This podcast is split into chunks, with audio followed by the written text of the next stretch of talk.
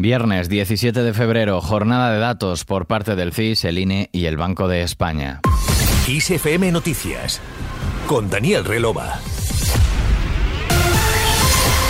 Pero antes miramos al jueves que fue una jornada intensa en el Congreso de los Diputados que definitivamente aprobó la reforma de la ley del aborto que permitirá abortar a las chicas de 16 y 17 años sin permiso paterno, además de regular otros derechos como las incapacidades temporales por reglas dolorosas o la educación sexual obligatoria en las diferentes etapas escolares. Luz verde también a la ley trans que salió adelante con los apoyos del PSOE, Unidas Podemos y el bloque de la investidura tras superar las discrepancias entre los socios de gobierno y parte del movimiento feminista por las diferencias de criterios sobre los menores trans y la autodeterminación de género. En todo caso, la ministra de Igualdad Irene Montero celebraba este jueves como un día histórico en el avance en derechos feministas. Han sido tramitaciones de, muchísimos meses, tanto en el caso de la ley trans como de la ley del aborto, desde que empezamos a plantearlo como proyectos en el Consejo de Ministros y de Ministras y por supuesto estoy muy contenta y sobre todo, bueno, creo que es un día pues para que todas las mujeres de,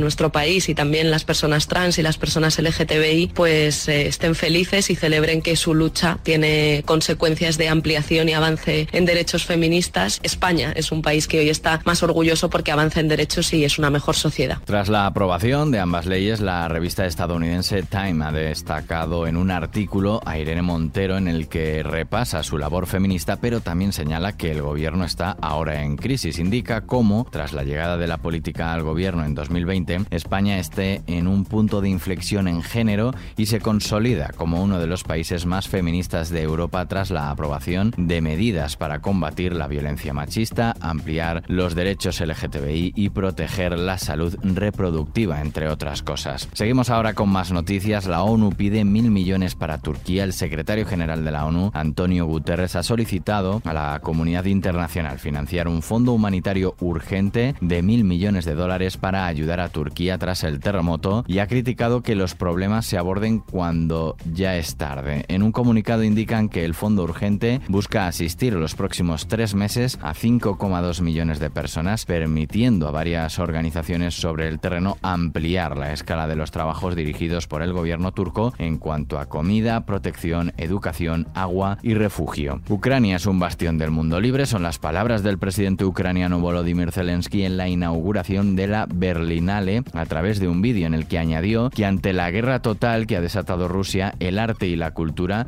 no pueden permanecer neutrales. El Festival de Berlín ha comenzado este jueves y concluirá el próximo domingo 26 de febrero. Por otra parte, en una entrevista divulgada por la cadena británica BBC con motivo del primer año de la invasión de Ucrania, Zelensky ha descartado cualquier acuerdo de paz con Rusia que involucre ceder territorio nacional. El mandatario ucraniano ha asegurado que la ofensiva de primavera de Rusia ya ha comenzado y ha reiterado su deseo de que Kiev continúe acercándose a Europa tanto en cuanto a sus valores como en cuanto a lazos económicos. Y Biden hablará con Xi Jinping del globo espía, pero no se disculpará por derribarlo, lo adelantó el presidente estadounidense Joe Biden, que tiene previsto hablar con su homólogo chino Xi Jinping sobre este asunto. El globo espía, recordemos, fue localizado a finales de enero en el espacio aéreo estadounidense y derribado sobre aguas del Atlántico el 4 de febrero. Por cierto, hay Biden para rato, goza de buena salud y es apto para la presidencia. Así lo afirma su doctor en un informe médico. Joe Biden es el presidente más longevo de la historia de Estados Unidos y este jueves se sometió a un examen médico en el que le hicieron pruebas físicas, neurológicas, dentales y de la vista, además de gastrointestinales. Los resultados del examen médico del presidente estadounidense llegan cuando crecen los rumores sobre la posibilidad de que anuncie pronto su campaña para la reelección en 2024. Hablamos del actor Bruce Willis que se retiró el año pasado por padecer afasia, un trastorno del lenguaje, y que ha recibido un diagnóstico médico definitivo y padece un tipo de demencia que ha provocado que empeore su estado de salud, según ha informado su familia este jueves. Turno de la agenda informativa de este viernes, día en el que, como señalaba al principio, el Centro de Investigaciones Sociológicas dará a conocer su barómetro correspondiente al mes de febrero. Por otro lado, el Instituto Nacional de Estadística difunde difunde datos de todo 2022 referentes a la compraventa de viviendas y el Banco de España publica el avance mensual de la deuda pública correspondiente a diciembre de 2022. Más asuntos, la Generalitat Valenciana solicitará este viernes paralizar de manera cautelar la aplicación de los caudales ecológicos contemplados en el plan del Tajo que provocan el recorte del trasvase al Segura en tanto que no se analice antes el fondo del recurso en defensa de los intereses de los regantes de esta comunidad. Y en clave cultural, un jurado presidido por Karma Riera falla hoy el premio Primavera de Novela 2023 dotado con 100.000 euros y al que han concurrido 1.335 originales procedentes de España y Latinoamérica. Y el Teatro Real alza por fin el telón para presentar Aquiles en Estiro. Se trata de la ópera que se quedó montada y congelada a tres días de su estreno cuando se decretaron los confinamientos allá por 2020 por la COVID-19. Y nos vamos.